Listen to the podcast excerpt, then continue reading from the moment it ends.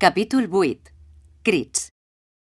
Un dels aspectes que menys ens agrada als actors de doblatge, bàsicament perquè ens afecta la gola, la nostra principal eina de treball, és cridar.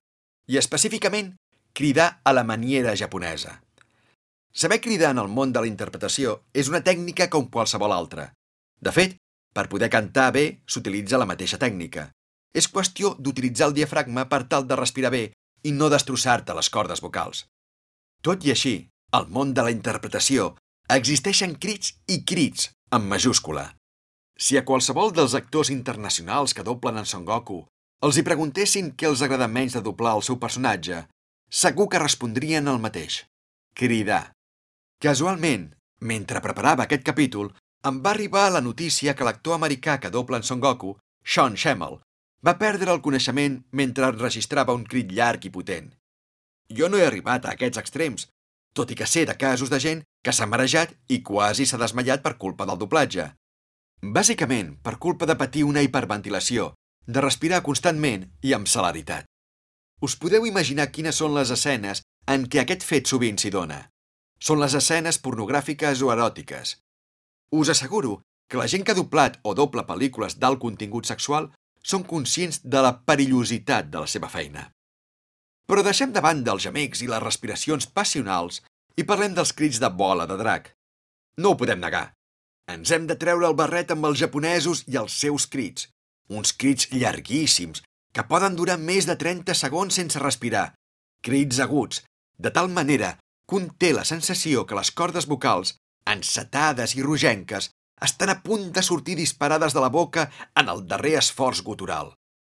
Moltes vegades, quan he hagut de fer un crit doblant en Goku, he pensat en l'actriu de doblatge japonesa, o Seiyu, com se'ls anomena allà, la Masako Nosawa. Aquesta gran actriu de doblatge té més de 70 anys i crida com si en tingués 20. De ben segur que quan acaba de proferir un crit de mig minut es queda tan tranquil·la, amb aquell somriure resignat de persona que no ha trencat un plat, tan característic de la gent nipona. No com aquí, que acabem de fer un crit i més d'una vegada se'ns escapa un renec o ens caguem en el personatge, com si el pobre dibuix en tingués alguna culpa. Fins i tot, més d'una vegada, he arribat a suposar que fan trampa i utilitzen mitjans electrònics i informàtics per elevar els seus crits a l'altura de petites obres mestres. Sincerament, no és una idea desgavellada. Però, per què es van deixar els crits en original quan vam doblar Bola de Drac o Bola de Drac Z? Quines van ser les raons perquè, en el moment que en Goku, en Vegeta o qualsevol personatge de la sèrie cridés, s'escoltés la veu original? I per què ara, amb Dragon Ball Z Kai, els hem doblat? Aquesta és una de les preguntes que més vegades m'han fet sobre la sèrie. Per contestar-la, cal saber un aspecte tècnic del doblatge que és força interessant i a la vegada vital per poder realitzar una bona tasca. Es tracta de l'apartat sonor del projecte audiovisual, la mescla dels diferents sons que en conformen la banda sonora. És molt fàcil d'entendre. La pel·lícula, l'episodi, en definitiva, el projecte audiovisual que hem de doblar, està compost per una banda o pista de vídeo i un determinat nombre de pistes o bandes d'àudio. Depenent de les característiques de la producció, podem parlar de més o menys pistes sonores. Cada producte en això és un món. Per exemple, les grans superproduccions americanes que acostumem a veure al cine, amb sons digitals d'alta tecnologia, poden portar un nombre al·lucinant de pistes de so. Una de les pistes pot ser la banda musical, una altra d'efectes de so tipus passes, cops de porta, botzines, trencadisses de vidre... Una altra pista de so poden ser gestos o sons guturals dels personatges, petons, crits, etc. I fins i tot hi pot haver una pista en què exclusivament hi hagi el so d'un personatge determinat de la pel·lícula.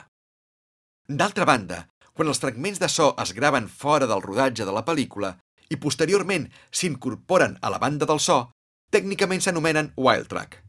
I la pel·lícula en qüestió pot tenir una o diverses pistes de wild track. Evidentment, també hi ha, i n'hi pot haver més d'una també, la pista sonora amb la veu original dels actors. Tot i que cal observar que no és una qüestió sine qua non. De vegades també hem doblat pel·lícules sense cap pista de so, sense so de referència. Però senyim-nos exclusivament a un episodi de Bola de Drac. Els productes amb finalitat televisiva no acostumen a tenir tantes pistes de so com el producte destinat a una sala de cinema. Generalment es componen d'una pista d'àudio en què hi ha les veus originals dels personatges i una altra pista formada pel soundtrack, les músiques, els cops d'efecte, les explosions, els sorolls dels motors, etc. Sempre hi ha excepcions, però en el cas de Bola de Drac no. S'ha de remarcar que el tècnic de so, la persona que mesclarà els diàlegs doblats amb els sons del film, no pot canviar, retocar o transformar la pista del soundtrack. El soundtrack és intocable. Si una explosió sona ridícula, que com sabeu tampoc no acostuma a ser el cas dels productes anime, perquè l'enginyer que l'ha creat el va fer d'aquesta manera, l'enginyer de so que mescla el doblatge no el podrà modificar. Quan vam doblar Bola de Drac Z, els crits es deixaven en versió original. Cal dir que la primera vegada que, davant del faristol i preparat per cridar, em van dir que no calia que ho fes, em va estranyar. No pel fet de no haver de cridar, sinó perquè el timbre de veu original és molt diferent al meu, bàsicament perquè és una dona. Aquest és un dels aspectes en què més es nota la diferència cultural entre el doblatge oriental i el doblatge occidental. Si us hi fixeu, el Japó és l'únic país del món en què el personatge protagonista és un nen i el doble una dona, que quan es fa adult el segueix doblant la mateixa persona. Seria inconcebible, bàsicament perquè no seria real ni lògic, que la Mònica Pedrós, l'actriu que va doblar en Goku en català pràcticament des del principi, l'hagués doblat també d'adult. De fet, totes les versions internacionals van fer el canvi noia per noi, però al Japó no. Cal dir que, com tot, t'hi acostumes, i estic segur que a tothom li costaria escoltar la veu japonesa d'en Goku amb un timbre diferent, per molt masculí que fos. Per tant, quan em van dir que no cridés, vaig pensar que quedaria molt estrany. És indubtable que com més s'assemblin el timbre de veu original amb l'actor o actriu que el doble, menys es notarà el canvi de so original amb el doblat. Posteriorment, després que el tècnic de so em digués que no calia que cridés, vaig pensar que el crit havia de ser en el soundtrack. Què vull dir amb això? Doncs que vaig creure que aquell crit estava enregistrat a la pista d'efectes i, per tant, com ja he dit que és una pista intocable, no s'hi podia fer res. Una de les primeres pel·lícules que vaig doblar per al cinema va ser Darkman, una pel·lícula del principi de la dècada dels 90 realitzada per en Sam Raimi, el director de Spider-Man. Vaig fer set takes, i d'aquests, tres eren d'un mateix actor, curiosament el germà del director. En el primer take deia una frase. En el segon take, una altra.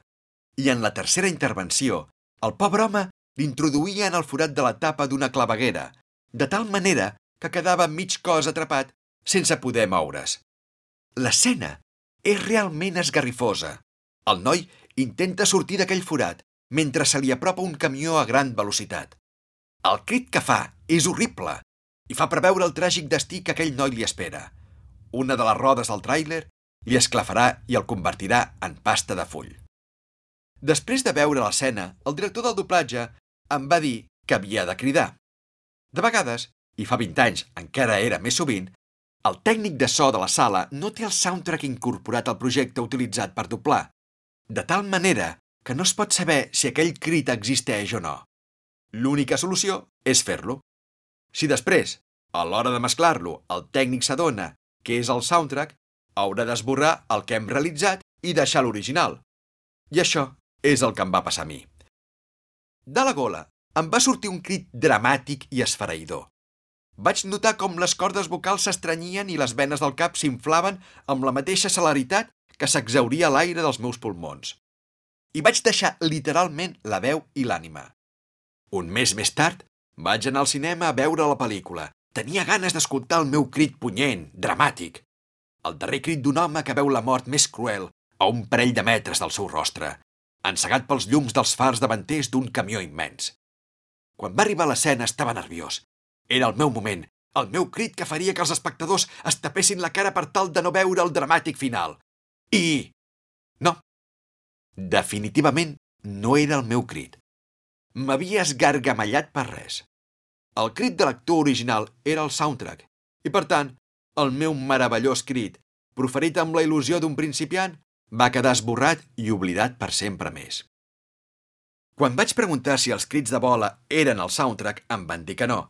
Ho agafaven de l'original. Això sempre és més feina per al tècnic de mescles, ja que ha de convertir aquell fragment o tall de so de la pista original en un fragment de la pista de so del doblatge, és a dir, dels nostres diàlegs. Tot i que ara, en què tot és digital, és més senzill, però quan vam doblar Bola de Z encara es treballava amb so analògic. Perquè us en feu una idea, no és el mateix treballar, gravar, modificar, copiar, tallar, amb bones de so que es veuen dibuixades en una pantalla d'ordinador que fer-ho d'oïdes, tal com si treballessis amb una cinta de vídeo. Aquesta particularitat tècnica, agafar-ho de l'original, es fa sovint a la nostra professió. Quins en són els motius? Bàsicament dos. Primer, és una manera d'estalviar un crit a l'actor, evitar que es quedi afònic, i segon, i fins i tot més important, és una manera d'estalviar uns diners a l'empresa. No fer una escena en la qual tots són crits equival a no doblar aquells takes i, per tant, no cobrar-los. Imagineu-vos un capítol d'en Goku contra en Freezer, un d'aquells que es passaven tot el capítol lluitant i cridant. Si la durada de l'episodi és d'uns 20 minuts, durant més de 10 no diuen cap paraula, només crits. L'estudi de doblatge, d'una manera absolutament legal i lícita, s'estalvia uns dinerons. Aquesta és la raó bàsica perquè no es van doblar els crits de bola de drac. Sincerament, a mi aquesta pràctica mai m'ha acabat d'agradar. Suposo que per defecte professional. Que se senti la veu de doblatge amb un timbre determinat i que a continuació el mateix personatge canvi totalment de registre, de sonoritat. Jo sóc del parer de cridar i fer els gestos sonors que calguin. Al cap i a la fi, ens paguen per cridar, per xiu-xiuejar, per plorar o per riure, tot s'hi val. Però, evidentment, l'actor pot suggerir, però no imposar la seva idea, davant d'una tasca que no és responsabilitat seva. De vegades, pot passar al revés, que sense voler es deixi de doblar un petit gest sonor i a la pista del soundtrack no aparegui cap tipus de so gutural, per molt ínfim que sigui.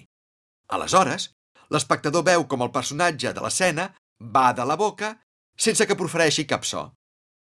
Quan vaig dirigir Kai, vaig creure oportú de doblar-ho tot, per diverses raons. La principal és que l'estudi de doblatge on vaig dirigir la sèrie no acostumen a deixar res en versió original. Animes com One Piece o Bleach, també doblats al mateix estudi, no tenen pràcticament cap original. I per cert, si algú em preguntés amb quin personatge de l'animació japonesa he patit més cridant, ho tindria molt clar. L'ichigo Kurosaki, el protagonista de Bleach. Quan vaig dirigir aquestes dues sèries, ningú no es va queixar perquè doblàvem els crits. La diferència és que amb Bola, la gent ha crescut escoltant sempre els magnífics crits japonesos. I quan l'espectador s'acostuma a uns codis determinats, és molt difícil fer-los canviar de parer. Però l'avantatge de Bola de Drac Kai és que, en tot cas, és una repetició de Z i la modificació de les regles no destrueix el producte que ja s'ha fet anteriorment. Tothom que vulgui pot escoltar els crits originals de Z. No crec que hagi de ser motiu per deixar de veure la sèrie per aquest fet. I a més, què carai! Jo era el primer a qui li feia il·lusió poder doblar alguna lluita. Experimentar els crits de ràbia i de dolor d'en Goku lluitant contra en Freezer, per exemple. A Bola de Drac Z no vaig tenir aquesta oportunitat. De fet, molt poques vegades vaig coincidir a la sala amb en Jordi Vilaseca, l'actor que va doblar en Freezer a Z. Penseu que si l'escena de lluita es deixa en original, el més normal és que l'actor de doblatge no vegi l'escena. I no va ser fins a Kai que no em vaig perdre ni un dels cops de peu o mastegots que en Goku regalava als seus contrincants. De fet, un dels millors records de Kai són les escenes de lluita que la nova veu d'en Freezer, en Domènec Farell i jo, junts al faristol, vam realitzar. Vam cridar molt. Però també vam riure molt, i fins i tot, de bon rotllo, eh? Vam insultar molt els actors de doblatge japonesos, que escena rere escena semblava que es volien superar i cridar cada vegada més. Que jo recordi, només una vegada també em vaig esgargamellar proferint crits a bola de drac Z. De tal manera que la meva mare em va acabar comprant unes pastilles de pròpolis que durant els dies que va durar la famosa escena me les emportava a la feina. No sé què devia imaginar-se el bon home que li va vendre les pastilles quan la meva mare, ja sabem com pateixen les mares, li va explicar que el seu fill es passava tot el dia cridant com un boig i que necessitava alguna cosa per reforçar les cordes vocals. L'escena en qüestió és quan en Vegeta es converteix en Osaru, un mico gegantí, i comença a trepitjar el pobre Goku.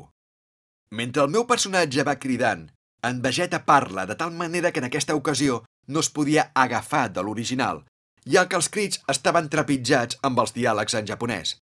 Quan passa això, i els crits no estan en aquella banda de so intocable que he explicat, no hi ha més solució que doblar-ho, encara que no ho desitgis. Les mescles són una de les parts més importants en un doblatge, ja que una bona mescla pot millorar el producte i una mala mescla el pot destrossar. D'altra banda, el tècnic de so, que es dedica a mesclar les nostres veus en el projecte audiovisual, ha d'intentar que la sonoritat gravada s'assembli al màxim possible a la versió original. Per exemple, suposem que en Follet Tortuga està mirant la televisió i apareix una d'aquelles noies tan boniques narrant un esdeveniment per la televisió. En el so original, escoltem com la veu sona diferent perquè surt d'un objecte electrònic, la tele. Per tant, el tècnic haurà de posar l'efecte o el plugin so televisiu corresponent, de tal manera que s'assembli al màxim possible a la versió original de la mateixa manera que ho faria si hagués de retocar la veu quan en Vegeta es converteix en Ozaru o quan apareix el drac Shenron. Algú a través del Facebook em va fer notar la diferència entre el crit que jo proferia quan en Goku es convertia en superguerrer per primera vegada a Zeta i a Kai. El de Zeta és més potent. Sembla, i ho poso entre cometes, que Kai jo no hagués cridat amb la mateixa força que fa 20 anys. Però aquesta diferència notable no es produeix per la meva intensitat de veu, sinó per la manera que estan mesclats amb dos crits. A Zeta hi ha una important reverberació, produïda artificialment, a través de la taula de so, mentre que a Kai no hi ha cap reverberació, i el crit no té la mateixa amplitud sonora. Sincerament, no recordo què van fer els japonesos. I en tot cas, com ja he comentat, el tècnic s'ha de senyir a les característiques sonores que escolten la versió original.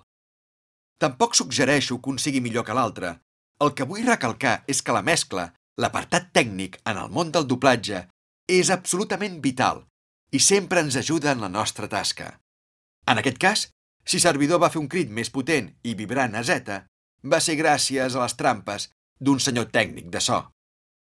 Les mescles de so formen part de la màgia del doblatge, de la mateixa manera que una escena canvia de la nit al dia quan té el suport d'unes notes musicals, els tècnics de so modifiquen, creant noves textures a les nostres veus, enriqueixen el producte final i aconsegueixen establir uns vincles més profuns entre el personatge i l'espectador.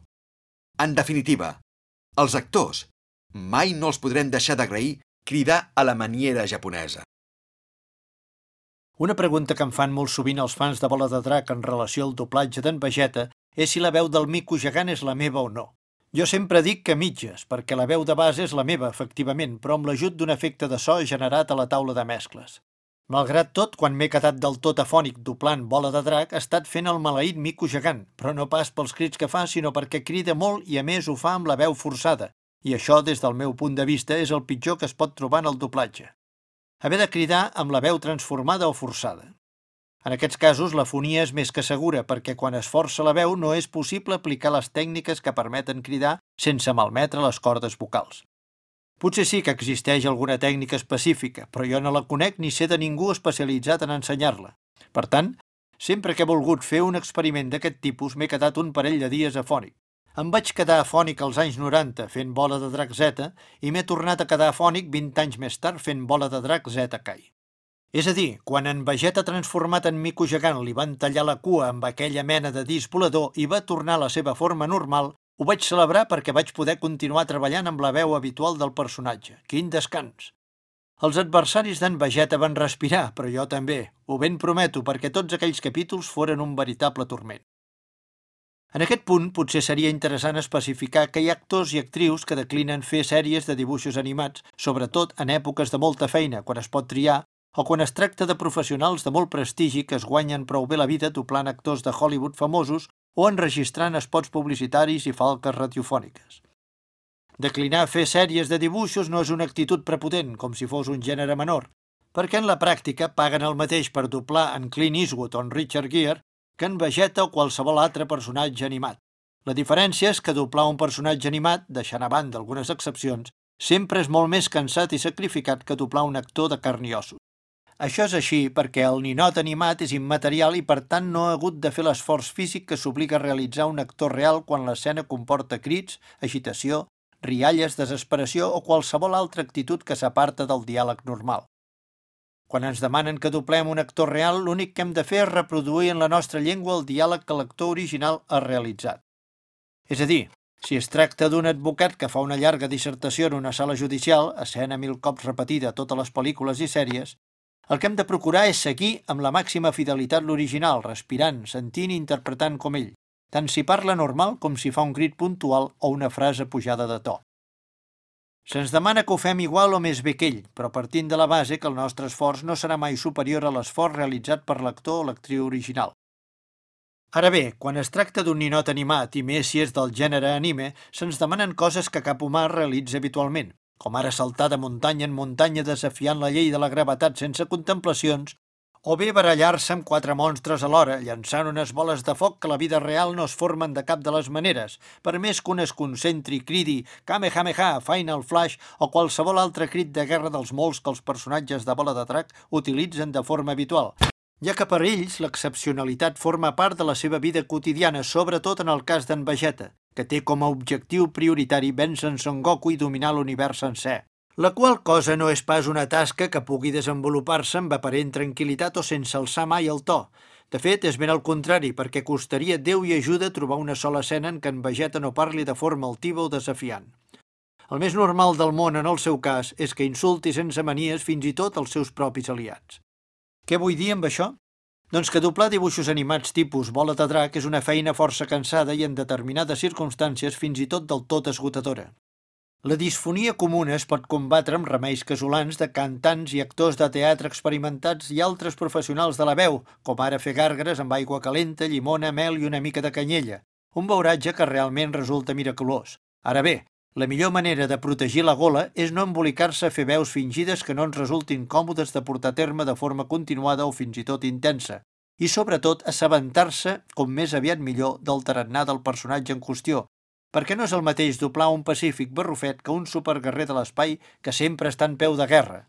En el meu cas, doblant Vegeta quan cridava no em suposava un esforç excessiu perquè la seva veu és la meva, per tant, els crits poden resultar cansats o fins i tot molestos de fer repetidament per l'esforç físic que comportaven, però no eren necessàriament perjudicials per a la gola, perquè si la veu se sap col·locar adequadament i la respiració es regula amb el diafragma, igual que ho faria un cantant d'òpera, un crit esfereïdor no ha de comportar forçosament una disfonia. Tot i que interpretar no és el mateix que cantar, les classes de cant ajuden molt a tenir cura de la veu i aprendre a fer les coses correctament per mantenir en forma les cordes vocals, que són l'instrument base de qualsevol persona que es guanya la vida amb la veu, tant si és un cantant o un actor com si es tracta d'un mestre, un conferenciant o un guia turístic. És important escalfar la veu abans de començar la feina i també realitzar exercicis destinats a col·locar el son o pas directament al coll, que és quan es genera la disfonia, sinó l'altura del nas, que ha d'actuar com a caixa de ressonància. Aprendre aquestes tècniques no és pas senzill perquè sovint cal recórrer professors de veu especialitzats, els quals cobren una tarifa considerable, que aconsegueixen fer-te fer coses a priori inimaginables. Jo, als inicis de fer doblatge, vaig fer un curs de sis mesos en una escola d'interpretació de Barcelona on hi havia una professora de veu molt competent que em va ensenyar diversos exercicis per escalfar i col·locar la veu abans de sotmetre-la a un esforç. Normalment els exercicis els realitzava al cotxe mentre anava a l'estudi de doblatge des de casa meva, que és a uns 20 minuts de Barcelona. En el meu cas, pel meu registre de veu natural, em resulta beneficiós cantar ranxeres, que és un gènere que, sense ser-ne ni molt menys especialista, sé que puc cantar amb una certa comoditat. O sigui que després de dedicar 5 minuts als exercicis bàsics d'escalfament i col·locació de la veu, el que feia era cantar un parell de ranxeres que em sabia i encara em sé de memòria, perquè amb aquesta pràctica arribava a l'estudi de so amb la veu a punt de solfa. Que consti, però, que no sóc l'únic intèrpret d'en Vegeta que de tant en tant canta, perquè em consta que l'actor japonès que interpreta originàriament el superguerrer de l'espai, en Ryo Horikawa, no només canta habitualment, sinó que fins i tot ha enregistrat un tema titulat Sayat Blood, amb lletra dedicada al personatge d'en Vegeta. De moment, jo no m'he atrevit a fer tal cosa per bé que mai no sabem què acabarem fent el dia de demà. De més verdes en maduren, diu la saviesa popular.